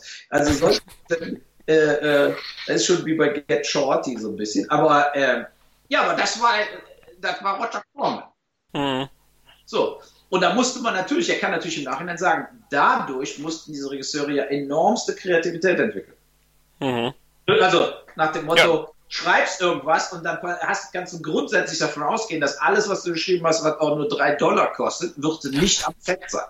Ne? So, also, und da musste, musste eben äh, aus dem Arsch raus irgendwas, äh, irgendwas entwickeln. Ja, nach den, nach den zwei, nach Blood Rain und Dungeon Siege, das waren ja deine teuersten Filme. Ähm, die, die nächste Videospielverfilmung, das ist ja dann der, ich sag mal, der Uwe Bolligste von allen Filmen, die du gemacht hast, ne? Dann kommt Postal. Ja, und mein Favorit natürlich auch. Also, äh, ja. Das war aber, äh, sagen wir mal, das war ja diese Zeit, als wir Blood Rain fertig hatten, die schlechten Kritiken kamen für Blood Rain, ähm, habe ich ja diese Kritiker zum Boxkampf rausgefordert und das war aber gleichzeitig ja während Postel. Da ich hatte ja Postel quasi selber geschrieben, äh, hab quasi war auch äh, happy, dass diese Game Company äh, der Vince Dizzy und so, die waren ja super drauf, Running with Scissors, und die fanden das geil. Dass, äh, die hatten ja vorher selber ein Drehbuch geschrieben, haben sie mir geschickt. Ne? Wie gesagt, das ist, euer Drehbuch ist quasi Taxi Driver. Ja, also, mhm. aber ohne, ohne äh, jetzt psychologische Tiefe. Es wäre dann eben ein knallt alle ab. Ne? So, ich, ja, ich, auch wenn ich persönlich solche Filme nicht schlecht finde, äh, ja, so Falling Down, meine ich, aber guckt euch doch mal euer Game an. Da, da habt ihr doch, da habt ihr doch die perfekte Vorlage für eine Satire. Also für eine, für eine brutale, aber politische und over-the-top-Satire. So, und, äh, und weil ich jetzt einfach keinen Bock mehr habe, andere Leute immer alles schreiben zu lassen, am Schluss bin ich das Arschloch, äh, da hänge ich mich jetzt selber rein sozusagen. Und habe hab mich natürlich wieder zurückgebracht zu meinen Anfängen mit German Fright Movie, wo, mhm. wo der erste Film war ja genau wie Kentucky Fried Movie eben eine äh, Gag after Gag äh, und sehr politisch unkorrekt, sehr unter der Gürtellinie. Und das war genau das, wo ich mich damit identifizieren konnte. Also, äh, und da hatte ich natürlich, war der, ähm, wenn mich Leute mal fragen, was war der, äh, der Dreh, der, der, der am meisten Spaß gemacht hat, ne? sage ich immer zwei Sachen, äh, zwei Filme. Poste ist mein Favorit, Favorit weil es einfach jeder hat sich jeden Tag die ganze Zeit kaputt gelacht. Also die ganze Crew, wenn die Dailies kamen und man spielte die am Video Village ab, wenn die gesamte Crew mittags oder so, die hatten ihr Essen in der Hand und haben sich angeguckt und meinten, das kann nicht wahr sein. Und äh, äh auch die Schauspieler, die natürlich dann alle bereit waren, das muss man immer so sehen, J.K. Simmons und so, da spielen ja auch sehr viele bekannte Schauspieler mit. Ne? Ja. Äh, die, die das aber richtig fanden, die das gut fanden dass man so weit geht und diese total, diesen ganzen Irrsinn Bin Laden, Bush, Dritter Weltkrieg, äh, äh, diese ganzen Vorurteile, also diese, äh, und eben diese Tabus bricht, man erschießt nur Kinder. Äh, also diese ganzen, das kannst du nicht machen und so weiter, und dann eben absichtlich. Ne? So, das finde ich geil. Und der, der, Film steht immer noch da. Äh, Soweit wird auch danach nie wieder gedreht. Ne, also, äh, äh, und das, das merkt man ja auch, wenn man, da gibt es ja auch illegal auf YouTube, gibt es ja auch Poster, da, da muss man mal die Kommentare lesen. Da sind da 150 ja, also der beste Film aller Zeiten und so weiter. Also der hat schon ein riesen äh, äh, Dings schon entwickelt über die Zeit. Ne, und ich bin auch total stolz auf Postel. Ne, und der, der, der zweite wäre Später des Königs, also Dungeon Siege, hat äh, vom Dreharbeiten, sowas habe ich vorher noch nie gemacht, sowas habe ich hinterher nie wieder gemacht. Das hat mir am meisten Spaß gemacht. Weil man hat sehr viel Drehzeit zum ersten Mal, also nicht schnell, schnell, schnell, man hat Riesenstatisten, Riesenaufwand, Riesenspezialeffekte. Der Postproduktion hat überhaupt keinen Spaß gemacht. Ein Jahr Spezialeffekte und so weiter, verschiedene Firmen, die Shorts stimmten nicht, da war so viel Arbeit. Aber die Dreharbeiten von Schwerter des Königs waren sensationell. Hat einfach mhm. Spaß gemacht. Alle Schauspieler hat Spaß gemacht, mit zusammenzuarbeiten. Und ähm, das war ein total tolles Erlebnis. Also diese beiden Filme haben am meisten Spaß gemacht von den Dreharbeiten her. Äh, mhm. Definitiv. Ja. Ja, bei, bei Postal, dieses Kompromisslose, das entsteht ja sicherlich auch eben, weil du immer deine eigenen Sachen durchziehst und du hast das immer sehr, also alles selber aufgebaut und da hat dir sozusagen ja keiner reinreden können, das zu machen. Aber er ist ja dann auch so kompromisslos, dass du dir selber auch ein bisschen geschadet hast in der Hinsicht, dass zum Beispiel diese versprochenen, äh, der, der, der Riesenkinostart in Amerika, der versprochen wurde, dass der ja dann plötzlich zurückgezogen wurde. Und ja, also klar, die, ich glaube, die Eröffnungsszene allein, da, da fällt die Entscheidung, nein, wir bringen den nicht ins Kino. Ähm, hast du da vielleicht manchmal das Gefühl gehabt, so Tick weniger kompromisslos wäre vielleicht hilfreicher gewesen? Absolut. Absolut. Aber das wäre dann natürlich, da wäre ich jetzt im Nachhinein, wenn wir jetzt auch nicht zehn Jahre nach Postel sitzen und immer noch sagen, äh, was für ein Film. Ne? Also das ist natürlich auch klar, wenn du, wenn du immer mehr abspeckst, mhm. ja, äh, dann, dann ist natürlich äh, sozusagen die Frage, wo bist du dann? Wenn du nur noch auf dem, sagen wir mal, Gag-Niveau bist, wie Saturday Night Live, die jede Woche kommen mhm. im Fernsehen, ist meines Erachtens auch, das reicht eben nicht. Ne, das reicht eben, eben, nicht im Kino, das reicht auch nicht, um wirklich was voranzutreiben oder die Leute mal äh, nochmal darauf aufmerksam zu machen, was äh, Freiheit und Pressefreiheit und Meinungsfreiheit und auch Freiheit, äh, Jokes zu machen über alles bedeutet. Und ähm, das wird ja in dieser politisch korrekten Zeit wie jetzt, wo alle sofort rausfliegen, wenn sie irgendwelche Gags mhm. machen, also das ist ja noch viel schlimmer geworden in den letzten zehn Jahren. Diese politische Korrektheit, die alle an den Tag legen müssen, weil sie sonst eben äh, ihre, ihre, Jobs verlieren. Äh, von daher bin ich auf Poste noch mehr stolz jetzt. Aber es war natürlich bitter. Ich hatte da bei Vivendi Universal die Suma Schremer, die war ein totaler Fan von Postal. Die hat es nach vorne gepusht. Die wollte diese 1000 Kinos zum Start. Ne? Und äh, äh, der Chef von ihr, Thomas O'Malley, der hat den Film gehasst. Ne? So, der hat den überhaupt nicht, äh, der meint, das kann nicht wahr sein, ich bin Republikaner, also der war noch nicht mal Demokrat, der war Republikaner und der hat, sowas kann man ja nicht äh, äh, rausbringen. Ne? So. Und ja, und dann ging es immer weiter abwärts und dann waren sie ganz froh, als dann die großen Kinoketten wie AMC, Riegel gesagt haben, so was spielen wir nicht. Mhm. Ne? So, und äh, äh, das war dann wie so ein Aufführungsverbot in den USA. Äh, da lief dann nur ein paar, paar, Festivals und in 20 Kinos oder so. Und in Deutschland lief er ja auch nur in 5, 6 Kinos und dann ein paar Festivals und so weiter. Ähm, der Andreas Klein von Splendid, der hat den ja da rausgebracht, der hat den ja auch nicht gemocht, den Film. Er meinte, das ist ja total. Äh aber das kommt auch darauf an, wie man aufwächst. Also ich kenne auch viele Leute, die haben sich von Anfang an kaputt gelacht. Ne? Und äh, den, also sozusagen, das, ist aber eben so, äh, je nachdem, welche Regeln man für sich selber, auch Elternhaus, Schule, äh, das kann man doch nicht und so weiter. Ich bin eben eher so ein Freidenker. Ne? Also bei mir geht alles. Mhm. Ja, also bin da auch, äh, äh, ich liebe eben auch Sachen, die äh, voll unter die Gürtellinie gehen. Und ich liebe eben auch Situationen, wo also für mich sind sozusagen großartiges Handeln oder also heldenhaftes Handeln ist für mich Handeln, wenn man sich selbst schadet, aber anderen nützt. Mhm. Und das kann natürlich sein im wirklichen Leben. Was weiß ich, ich schmeiß mich vors Auto, aber rette das Kind. Ne? So. Äh, das ist natürlich klar, das ist natürlich das wirklich heldenhafte Verhalten. Aber es gibt ja auch irgendwo heldenhaftes Verhalten als Künstler oder als Journalist oder ne, dass man sich gegen eine Welle stellt. Dass man sagt, so, mhm. ich aber ja nun mal nicht. Äh, und da könnte er sozusagen, nur weil ich jetzt hier auf der einen Seite bin, muss ich nicht äh, zu allem, wenn ich, also was ich, wenn ich politisch links stehe, muss ich aber nicht unbedingt alles befürworten, was links ist, sondern kann auch bei einem bestimmten Sachpunkt vollkommen auf der anderen Seite stehen und verteidige mhm. und knick nicht ein und bin dann sozusagen Parteigehorsam oder Clubgehorsam oder sonst irgendwas. Und das finde ich immer wichtig. Und das, das finde ich, da, das fehlt eben überall. Mhm im, im Filmbereich, im Politikbereich. Ne? Es fehlt einfach an Leuten, die da, dieses Rückgrat haben, bestimmte Sachen durchzustehen. Die ja. Gruppenzugehörigkeit ist immer sehr wichtig für die Leute. Ne? Man muss Absolut. irgendwo. Absolut. Und da, ja, da wird zum Beispiel auch, äh, äh, ich weiß nicht, ob du hast in meine Biografie gelesen, dieses, äh, ihr könnt mich mal. Leider noch Ding. nicht. Also, ja, aber da habe ich zum Kommt Beispiel noch. auch ein Kapitel drin. Damals weiß ja noch, der Helmut Kohl, der ist ja bestochen worden. Ne? Mhm. Damals war da mal diese Spendaffäre. Und er hat ja bis zum Schluss, er hat es einfach nicht gesagt. wer ihm das Geld gegeben hat und so weiter. Mhm. Ne?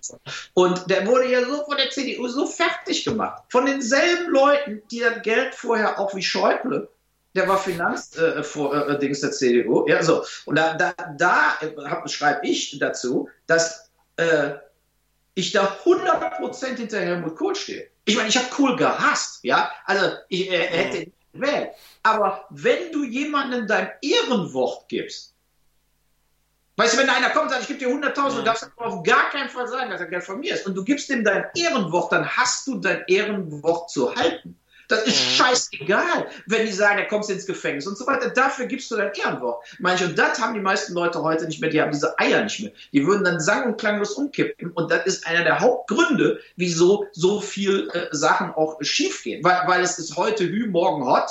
Und was ich morgen twitter wie Trump, gilt morgen nicht. Nach dem Motto, wir ziehen alle Truppen aus dem Irak ab. Einen Tag später, das war ein kleiner Scherz auf Twitter. So, das ist die Welt, in der wir jetzt leben. Ja, so, mhm. dafür wichtig, da, deshalb habe ich den da verteidigt, den Kohl, ja, äh, äh, weil das finde ich eben auch, das, das geht nicht. Und man kann dann auch nicht, und das war, wenn man jetzt mal als Beispiel nimmt, wo der im New Jersey Film Festival lief, Postal als Eröffnungsfilm. Und dann der Bürgermeister von New Jersey kam nicht, weil Postal der Eröffnungsfilm war. Der hätte sonst diese Rede halten müssen. Und da waren zig Leute, die waren dann, haben mich da angegriffen. Ne, die meinten, unsere Verwandten sind da gestorben, September 11 und so, du Arschloch. Also direkt nach der Eröffnungsszene. War da ja. sozusagen, ne, da gingen 20, 30 Leute raus dann bin ich hinter denen hergegangen und äh, äh, die hätten mich auch verkloppen können. Ne? So, aber ich habe äh, ihr müsst jetzt mal äh, überlegen, was da gerade passiert. Was ist diese Öffnungsszene? Ne? Und dann habe ich da wirklich eine halbe Stunde den da vor diesem Festzelt, da war draußen so ein Festzeltaufführung. Äh, äh, aber da ist dann wichtig, dass man nicht einknickt. Mhm. Ja, und nicht, mir tut mir so leid, dass dein Bruder im World Trade Center war. Ja, so, also, ja, das ist einfach, weil das hätten dann alle gemacht. Das wäre so Hollywood-Regisseure, äh, die würden dann den in den Arsch kriechen, das waren alles Helden und so weiter. Und J.K. Simmons im Poster sagt, das waren keine Helden, das waren Opfer. Und genau so ist es. Mhm. Ne? So, und das habe ich immer in meinem ganzen Leben so gemacht. Ich kann Leute dann konfrontieren, ich knicke nicht ein. Also, ne, und das, das ist, äh, was hatte ich in wir hatten Sneak Previews bei UCI bei Poster. Und dann, wenn du so Hamburg, Münzburg und diese ganzen Dinger, Berlin, Neukölln und so, ja, die äh, 22.30 äh, Uhr mitten in der Woche, äh, Sneak Preview. 80% Türken. Mhm. Ja, fängt Postel an Mohammed, die größte Lutsche. Also, also du wirst verarscht. So, was meinst du, was für Diskussionen machen? Wir hauen dich tot und so. Und ich so, ja, aber ihr sitzt hier in Deutschland im Kino mit eurer deutschen Freundin und macht ja einen, oh, ihr seid die gläubigsten Moslems überhaupt. Also, manche hört das Scheiße auf. Manche, ich mache mich darüber lustig, über diese Idee, dass die wirklich glauben, sie kommen in ein Paradies und kriegen 100 Jungfrauen. Das ist ja vollkommen Hanebüchen. Weil ich da glaube, jeder selber nicht dran. Ihr sitzt mit einem scheiß Popcorn und reißt jetzt die Fresse auf, weil eure Eltern euch mal gesagt haben, ihr seid Moslems oder, oder so. Ja, manche ist das, ihr müsst mal aufmachen, ist einfach der totale Quatsch. Und da merkst du auch, wie Leute dann sozusagen nicht durchdrehen. Da kommt mhm. dann sagen, also ich hab, bin noch nie körperlich von irgendeinem attackiert worden äh, äh, und so weiter. Ja, so, weil dann einfach die Leute begreifen, wenn du dann zu deinem Ding stehst und du verteilst es und du, äh, und du redest auch eine Sprache, die die eben auch verstehen. Also muss, muss ich schon dann ein bisschen runterschaukeln. auf Neukölln 23.30 Uhr Niveau nach zwei Bier. Ja, so. Aber, ja, aber äh, das sind zum Beispiel, da glaube ich nicht, dass das irgendein anderer Regisseur jemals so gemacht hat. Mhm. So, der, der würde sagen, ich bin ja nicht bescheuert und gehe da alleine, ohne irgendeinen vom Verleih. Ich glaube, ich war ja immer ganz alleine da. Ne? So, mhm. bin dann ins Kino gegangen, gesagt, ich bin irgendwo, gleich kommt der Film und so weiter. Und dann die so, wie soll man das machen? Ich so, vorher sage ich was und hinterher Diskussion mit dem Publikum. Ne? So, und äh, äh, so, aber da, da, das habe ich so oft gemacht und da macht mir auch so viel Spaß. Ja, und ich finde das gerade gut, wenn man eben äh, äh, äh, so eine Diskussion dann hat, wo, wo man dann den, den Leuten, äh, das war natürlich bei Postal, bei Rampage, äh, Soul on Wall Street, davor viel bessere Diskussionen mhm. als bei des Königs oder so, bei Schreck des Königs kann man nicht anfangen, über politische Sachen zu reden. Da erzählt man dann, wie war der Dreh, wie ist Jason Statham, als er am Set war, äh, ne, und solche Sachen, die die Leute auch interessieren. Aber die richtigen, sagen wir mal, Feuerdiskussionen und diese richtigen Auseinandersetzungen, äh, die waren oft meistens bei Postal oder eben bei Rampage, ne, weil er dann mhm. eben äh, politisch äh, reinhaut mit, wir müssen die Reichen töten. Äh, ne? Also es wird ja hm. sozusagen, das finde ich ja das Geile bei Rampage, auch wenn es kein Videofilm ist, aber dieses, da wird es ja runtergekocht auf die Hauptprobleme auf diesem Planeten und er hat einfach die Lösung, ist Gewalt. Hm. So, und umso mehr Zeit vergeht, jetzt auch zu dem Film, der, der letzte Teil war ja vor zweieinhalb, drei Jahren, wo man dann einfach sagt, ja, und was hat sich seitdem getan? Also man kommt immer mehr in diese, äh, in diese Bill Williamson-Schiene, wo man sagt, vollkommen recht. ja, das Problem nicht zu lösen sein. Ne? Hm. Ja, ich fand das sehr spannend. Also gerade, das ist ja ein Motiv, was sich bei dir auch durchzieht, ne? Diese, diese Wut. Ähm, naja, einer von deinen ganz frühen Filmen hieß ja schon Amoklauf und der taucht ja dann auch immer wieder auf. Ja. Ähm, also auch bei Assault on Wall Street oder Bailout, äh, wie auf Englisch heißt. Ne? Ja, ja. Ähm, ich war sehr fasziniert von der Wut, die da dahinter steckt. Ähm, auch, auch wenn ich das, was da passiert, natürlich überhaupt nicht gutheißen kann und ähm, natürlich, das ist ein Massaker und alles. Ja. Ähm, und trotzdem ist das ein Film, der berührt natürlich irgendwie einen Punkt. Da merkt man, da ähm, ja. das ist ein Wunderpunkt. Das ist was, das was mit der aktuellen Wirklichkeit zu tun hat und deswegen schmerzt er auch irgendwie. Das ist bei Postal ja auch. Postal ist halt lustig. Assault on Wall Street ist ernst oder Rampage. Ne? Aber da merke ich auch, also das passt natürlich mit diesem, ich sag mal, mit diesem Amoklauf-Prinzip auch zusammen, dass du gerne dieses System auch so aufrüttelst, oder? Dass du selber auch so ein bisschen immer der bist, der da hingeht und das alles sprengt und äh, sozusagen ja. gegen alle Widrigkeiten sich da hinstellt und sagt, wir machen das jetzt so. Wir, wir machen einen Witz gleich am Anfang vom Film, ähm, wo die in das World Trade Center fliegen. Absolut. Und wir waren ja auch kein, der Window Washer ist ja der Dan Clark, mit dem ich immer, weil das wollte keiner machen, der da, die, die wo der Flugzeug anfliegt, weil, die, weil, und auch der Sean Williamson, mit dem ich ja Film hier gemacht habe, der wollte mit Postal nichts zu tun haben. Äh, auch, auch unser äh, Produktionsdesigner, der bei Schwert des Königs noch dabei war, den haben wir gefragt. Er meinte, das kann er nicht machen. Ron Perlman habe ich gefragt, den Onkel Dave zu spielen. Er meinte auch, der Film ist ja antisemitisch. Manche, was für Quatsch. Das ist überhaupt nicht antisemitisch. Und äh, äh, hat auch keiner jemals gesehen. Also ganz ehrlich, ich habe von nicht ein jüdischer Schauspieler oder Journalist hat sich aufgeregt über diese Auschwitz-Camp-Szenen, die haben sich totgelacht. Ich fand das gut, mhm. weil, weil das ja auch den Irrsinn zeigt diese, ne, also von, von daher war überhaupt kein Problem. Und ähm, nein, aber, aber das ist natürlich so, ich, ich sehe es auch so. Wenn man, es gibt ja diese äh, vom Bert Brecht gibt es ja diese Kurzgeschichten, diese Coiner-Geschichten, also so diese, die, so Sachen so, die so ganz kurze Flashs, ne? Und äh, äh, der hat mal gesagt, äh, ich hatte keine Zeit, es noch kürzer zu schreiben. so, so, so ein bisschen so als Idee, äh, ist das in, in, einigen von diesen Filmen auch drin, dass ich bestimmte äh, äh, Aussagen dann schärfer mache als andere. Also dass sozusagen, ne, also dass ich sozusagen zum, zum, zum Ende gehe, sozusagen, dass, dass dieses ganze, was müssen wir wirklich machen, um den Planeten zu retten? Was müssen wir wirklich machen? Also nicht jetzt irgendwie, ne, also diese, äh, und das ist ja jetzt beim, wenn man Rampage 1 sieht, da sagt er ja, wir sind zu viele Menschen auf dem Planeten. Also müssen wir sie umbringen. Ne? Und ja, aber ich sag dir, in 50, 60 Jahren ist das genau der Punkt. Also das ist genau der Punkt, wo gesagt, da haben sie, da hat der Typ im Film gesagt, ich meine, in 5, 6 Jahren interessiert sich keiner mehr für meine Rampage-Trilogie, ja, aber, aber für den Content, der da drin ist, wenn das dann nochmal einer durch Zufall sehen würde, ja, würden die sagen, der hat 2006 oder wann der erste Rampage war, da hat er genau gesagt, was am Schluss äh, Faktenlage war. Ne? Mhm. Weil kannst dann nicht, wir können, weißt du, wenn wir jetzt auf E-Mobile umsteigen, diese ganzen Sachen machen, aber gleichzeitig hast du äh, jedes Jahr mehr Bevölkerung in, äh, und in Asien in mehr Industrienationen, also so was weiß ich, die Chinesen werden zwei Milliarden, Inder werden zwei Milliarden und alle wollen Autos und alle wollen konsumieren. Äh, früher sind es alle mit Fahrrad gefahren da und hatten nichts. Äh, da können wir machen, was wir wollen. In mhm. Deutschland. Da können wir Plastiktüten äh, verbieten oder sonst was. Wir sind am Ende. So, so wird es ausgehen. Ja. Nee, aber ich meine, das ist natürlich ein ganz anderes Thema. Aber äh, bei Bailout, da war mir Folgendes wichtig. Tausende von Amis haben sich umgebracht.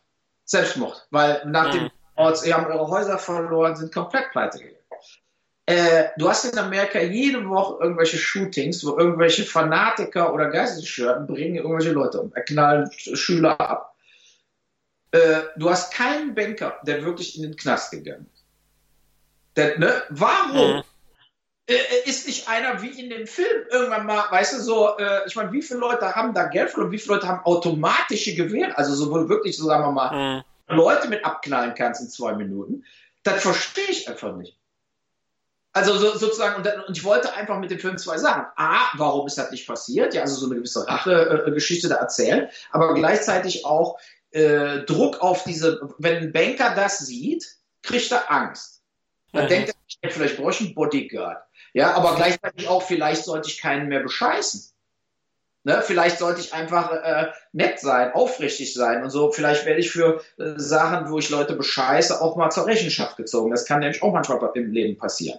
Äh, so, und da, da, der Film sollte wehtun. Und der sollte aber auch, und ich glaube, in keinem anderen Film habe ich jemals so eine, bei, bei Rampage, der hat ja, wir wissen ja gar nicht die Motivation, der macht es ja einfach. Ne? Also bei Rampage ist einfach ein Bad Guy sozusagen, ja, aber hochintelligent. Aber bei Bailout, wenn man den Film sieht, denke ich, äh, hat man absolute Sympathie mit dem. Mhm. einfach denkt, ey, was dem passiert ist, dann würde ich die auch alle abknappen.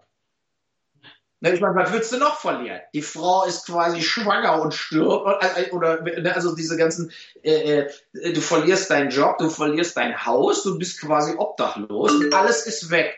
Und dann triffst du den Arschloch, was dich pleite gemacht hat quasi. Und der sagt dir, äh, ach, konnte ich ein Jahr nicht Urlaub auf dem Barbados machen, aber jetzt läuft's ja. Ne? Mhm. So, ja, also ich meine, da habe ich doch kein Mitleid, wenn, wenn so ein Typ abgeknallt werden würde. Und äh, für mich war das wichtig, dass man so einen Film macht. Also dass man einfach so ein Statement abgibt, ja. Und äh, ähm, ja, wie gesagt, also, und ich denke, das ist eben schon wichtig, dass man bestimmte Sachen dann auch radikal, auch davor ist ja super gewalttätig, ja, dass man einfach so zeigt, das ist, da sind Leute zerhackt worden, Kinder zerhackt worden, wir haben nichts getan. Äh, warum? Mhm. Ne? Also wir müssen unbedingt den Assad absetzen, wir müssen unbedingt den Gaddafi absetzen. Die haben aber in ihrem ganzen Leben noch nicht mal ein Drittel von dem getan, was der Herrscher vom Sudan der, der Bevölkerung angetan hat. Und der hat gerade zwei Jahre gekriegt. Der Bashar, den haben sie abgelöst und haben sie dann verurteilt, zwei Jahre. Hm. Was weiß ich, äh, äh in seiner Holiday-Finca irgendwo. Ja, also ich meine, da ist doch die absolute Volksverarschung, was uns von der Politik quasi verzapft wird. Ne? Also es gibt keine, keine äh, äh, äh wirklich, wirklich keine Entschuldigung dafür, dass wir diesen Massenmord im Sudan für vier, fünf Jahre quasi nur äh, mit Blauhelmen begleitet haben, ohne tatsächlich mhm. zu konfieren und sagen, jetzt ist Schluss. Jetzt wird hier gar keiner mehr massakriert, äh, weil wir wirklich mal 50 Helikopter hier hinschicken äh, und äh, gehen gegen diese äh, Janjaweed-Brigaden vor. Ne? Also ja, aber es ist eben nicht passiert und es ist eben äh, ja nie, nie gestoppt worden, bis es dann von selber durch diese Zwei-Staaten-Lösung da zum Ende gekommen ist. Naja. Ja, davor fand ich sehr stark. Ich fand ihn schwierig anzuschauen. Ähm, also der, der geht mir schon sehr nahe ähm, das ja. ist natürlich auch Intention, klar. ähm, also das ist der Punkt, den du machen willst. Ne? Ähm, du hast ja dann immer probiert, auch mit diesen Filmen, dass du, ja, ich sag mal, als ernsterer Filmemacher ähm, auftrittst. Und du hast aber gleichzeitig dann immer auch weiter Filme gemacht, wie jetzt zum Beispiel die weiteren Blood Rain-Filme oder die Schwerter des Königs Fortsetzungen und so. Weiß nicht, das, das scheint mir auch für die Leute mal sehr schwierig gewesen zu sein, ähm, dass sozusagen beides zu sehen. Also du hast einen Film wie Auschwitz gleichzeitig gedreht wie Blabberella und sie dann auch gleichzeitig veröffentlicht. Auch da glaubst du vielleicht, dass dir das auch ein bisschen geschadet hat, das so äh, auf den zwei Schienen zu machen? Absolut auch, ja, ja. Nur man hätte Auschwitz eben nie finanziert gekriegt. Ne? Wenn man jetzt sich vorstellt, man müsste so eine Lagersituation, Zug, die ganzen Kostüme und so weiter noch extra nochmal ab, sagen wir mal, aus nichts machen. Ne? Also man hat gar kein Blubberella oder Blood Train 3 mit diesem Zweiten man hat die Locations, man hat die Garderobe, man hat die Crew. Äh, der Film wäre nie gemacht worden. Mhm. Und das, das war für mich dann einfach so, entweder jetzt oder nie. Und ich hatte das schon immer im Kopf, ja, weil äh, für mich ähm, diese, diese Absurdität, ich habe ja da auch diese Schüler interviewt bei Auschwitz und so weiter, also diese, wir sind ja wirklich in der Generation noch aufgewachsen. Also wir haben es wirklich in der Schule rauf und runter gekriegt. Also zweiter mhm. alles mögliche. Aber anscheinend ist das gar nicht mehr so. Na, also da waren ja Leute, die haben überhaupt keine Ahnung, was Auschwitz war, wo man irgendwie denkt, das kann ja nicht Menschen möglich sein. Ja, und dann hm ja auch mal so Umfragen veröffentlicht, dass äh, äh, in Indien und anderen Ländern, Asien und so weiter, die wissen gar nichts, also äh, da 50 Prozent der Leute wissen nicht, dass ein Zweiter Weltkrieg jemals stattgefunden hat. Und also, über, also äh, Riesenlücken in der Bevölkerung. Und, und gerade dieses historische Nichtwissen, jetzt nicht nur vom Holocaust, äh, Holocaust, sondern von allem, führt ja dann auch in den USA zu so etwas wie Trump. Also, dass mhm. einer zum Beispiel davonkommt mit absoluter Faktenleugnung, Ne? Weil eben leider in den USA auch 50 Prozent der Leute so saudoof sind, dass sie eben tatsächlich all diese Fakten gar nicht wissen. Und von daher ist denen dann mhm. auch scheißegal. Ne? Also, ne, wenn man sagt, äh, was weiß ich, Fracking macht mehr Erdbeben und, und, und die Pole schmelzen und man sagt dann einfach, stimmt nicht. Ja, dann hat man 50 Prozent der Amerikaner äh, auf seiner Seite. Solange man sagt, stimmt nicht, die das sagen wollen, nur dein Geld. Und dann Freiheit beschneiden. Ne? So, also so läuft ja das Konzept. Und so ist es weltweit. Und ich fand irgendwo, diese ganzen äh, Auschwitz-Filme oder Holocaust-Filme haben nicht wirklich den Holocaust gezeigt. Und deshalb wollte ich einfach, einfach mal mehr so dokumentarisch eben ohne Schauspieler in dem Sinne, also ohne Helden, äh, einfach von, vom Zug in den Ofen. Ich meine, so war es ja nun mal. Ich meine, wir, wir müssen, äh, da waren ja Vernichtungslager, Treblinka und so weiter, wo dann wirklich die Leute im Prinzip, die, die, die Mehrheit war am selben Tag tot, als sie angekommen sind. Mhm. Und das geht, geht ja aus keinem Film hervor. Wenn man so Filme wie Schindlers Liste sieht, dann denkt man irgendwo, da haben die Leute gelebt, monatelang gearbeitet, man hatte so kleine Gruppenkonferenzien und zwischendurch wurden mal Leute äh, äh, vergast. Aber das war ja alles, das stimmt ja gar nicht. Also, sondern in Wirklichkeit ging es ja darum, die Juden, Zigeuner, alle möglichen äh, Leute massenhaft zu vernichten. Mhm. war so schnell wie möglich. Ne? Also so, das war ja nicht so, dass die Nazis wirklich diese Arbeit von denen gebraucht hätten. Also nach dem Motto, wenn die jetzt nicht auf, äh, äh, irgendwo noch auf den Feldern arbeiten, hat, hat, die, äh, hat die Truppe nichts mehr zu essen und so. Das ist ja Quatsch. Das, äh, so, und äh, äh für mich ging es darum, das einfach mal zu zeigen. Ne? Einfach so vom Zug in den Ofen zur Asche. Äh, das war eine traurige Wahrheit. Und wenn man das dann eben einfach mal sieht und auch mit der Kamera in der Gaskammer ist, dann hat man zumindest was, was man nicht vergisst. Ja, also wo man sagt, so ist es aber ungefähr abgelaufen. Na klar war es dadurch ja noch viel größer und viel mehr Statisten, also oder viel mehr Menschen. Äh, aber ich meine, der, der läuft im Yad Vashem die haben den äh, äh, da äh, in Israel und so weiter. Also alle Israelis, die ich haben, finden den Film gut. Die meinen, klar ist er low budget, aber der zeigt wenigstens, wie es war. Ja, also so, äh, äh weil man vertut sich oft, dass viele, die, die selber äh, Israelis sind oder, oder jüdisch und so weiter. Ich habe hier auch durch die Filmerei natürlich äh, tonnenweise äh, jüdische Freunde, ja, und die sagen auch, die finden das gut, dass ich das gemacht habe, weil das einfach äh, wichtig ist in 20 Jahren wird das vielleicht überhaupt keiner mehr wissen. Mhm. Ne? Da kann man sagen, war der, äh, so ist die Tötung abgelaufen. Klar, man hat die ganzen Dokumentarfilme, wo man dann, wenn die Truppen kamen, ne, dann haben diese mhm. abgemagerten Überlebenden da stehen, aber die zeigen ja nur Tote und Überlebende. Aber die zeigen ja zu keinem Zeitpunkt äh, das Töten. Mhm. So sieht's aus. Ähm, ja, einen haben wir jetzt noch nicht ähm, von den Videospielen, das ist Far Cry. Ja, da, ja. da, springen wir jetzt natürlich von Auschwitz irgendwie thematisch sehr holprig auf großes Geballer mit Till Schweiger. Ja, ähm, aber nach dem will ich dich natürlich auch noch fragen. Äh, wie kam denn das mit Till Schweiger zustande? Das ist ja, glaube ich, der einzige, den ihr zusammen gemacht habt. Ja, also äh, bei ihm war es so, da, also da war ja so meine Denke war die, wenn ich jetzt bei Far Cry kam ja auch von den Crytek-Brüdern aus Frankfurt, äh, ist ja ein weltweit großes Game, aber eben aus Deutschland äh, original. Die haben es ja hinterher, ist ja jetzt bei Ubisoft, die haben ja nichts mehr damit zu tun äh, im Endeffekt. Aber äh, warum nicht eine starke deutsche Besetzung? Ne? Dass man in Deutschland zumindest einen großen Kinostart bekommt. Und das war natürlich ein Fehler. kann ich anders sagen. Ich meine, ich habe mit Till super zusammengearbeitet. Wir sind immer noch im guten Kontakt und er, er der ist einfach ein, äh, äh, sagen wir mal, einfacher, aber ehrlicher und ist, seine Rollen mit seinem Charakter kann er super spielen. Ne? Also ist jetzt keiner, der jetzt plötzlich eine riesen Charakterwandlung macht, der spielt in sich, aber so ist es auch bei Bruce Willis oder bei anderen so Action-Leuten, der kann dann eben mal so ein Tatort machen, Action machen oder Romantic Comedy. Äh, und da funktioniert er auch, aber er funktioniert eben am allerbesten in diesem Romantic Comedy-Bereich oder also, ne? und jetzt wird er auch älter, äh, klar wollte er äh, sein Portfolio auch er erweitern, ähm, ich denke, der spielt gar nicht schlecht, also er macht seinen, seinen Job gut, und es war, hat auch Spaß gemacht, mit ihm da zu arbeiten. Aber es wäre natürlich jetzt im Nachhinein für den US-Markt bedeutend besser gewesen, ich hätte einen mhm. Schauspieler genommen. Ne? Also wenn Jason Statham Jack Carver gespielt hätte, wäre dann natürlich am Schluss ganz was anderes auch äh, finanziell war rausgekommen. Äh, mhm. Äh, ähm, klar, hätte er auch viel mehr Geld gekriegt für Detroit, aber trotzdem. Aber es wäre wär eine ganz andere Nummer geworden oder Gerald Butler oder so. Ähm, klar, aber ich habe da mal auf Schweiger gesetzt, ähm, hat nicht so gut funktioniert. Ähm, trotzdem hat sich der Film weltweit verkauft. Und Ubisoft ist heute noch sauer, dass ich den Film gemacht habe. Also. Ach so, wieso? Aber die wollten halt ja nicht, dass sie, als sie erfahren haben von den Crytek-Brüdern, dass die Filmrechte weg sind, haben die natürlich einfach einen Windschlag gekriegt. Ne, weil die dann den Plan hatten, sie bringen Ubisoft, machen sie so groß, also machen den Far Cry so groß, dass sie dann den richtigen großen Mega-Hollywood-Kracher.